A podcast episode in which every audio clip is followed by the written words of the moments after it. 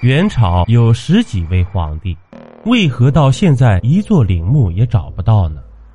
这自古以来啊，皇帝都是刚登基就开始筹建自己的陵墓，并且逐年的增修，以此呢来彰显皇权。可是唯独元朝十几位皇帝一个陵墓也找不到，这其实啊跟元朝皇帝埋葬的方式有关。首先，元朝皇帝的棺材就很特别。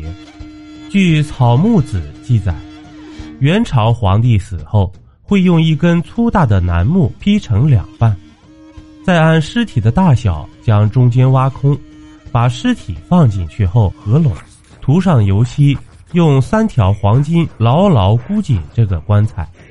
从外面看上去就是一根木头，外人根本看不出来。等这一切做完后呢，他们并不搞隆重的葬礼，而是直接把这根楠木秘密的送往墓地。马可·波罗还在游记里说，在楠木送往墓地的路上，一旦遇见陌生人，就要把他杀死。一来呢是给皇帝殉葬，二来是怕泄露了墓地的位置。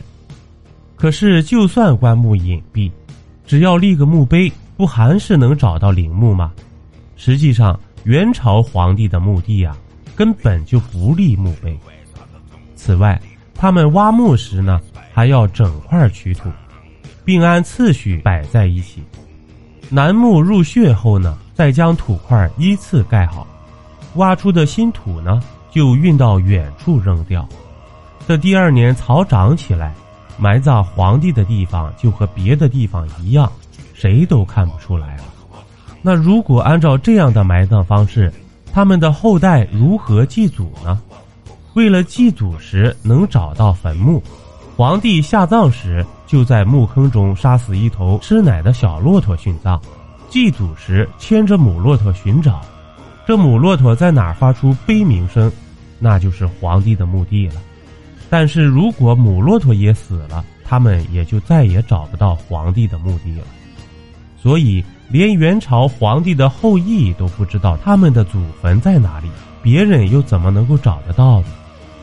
这后来啊，蒙古人祭祖就不找墓地了，他们认为先人就在地下，于是就在地上挖个坑，在坑里烧饭、烧羊骨来祭祖。这种习俗依然延续至今，游牧民族居无定所，所以元朝皇帝才有命葬的习俗。但是，恰恰因为元朝不建规模宏大的陵园，也不随葬金银珠宝来诱惑盗墓者，这皇帝们死后啊，才得以安生。投月票新活动，亲爱的粉丝们，喜马拉雅又出新活动，耽误您各位一两分钟，在主播专辑页面右上角有投月票字样，还麻烦您各位帮主播点点月票，感谢您的喜爱和支持。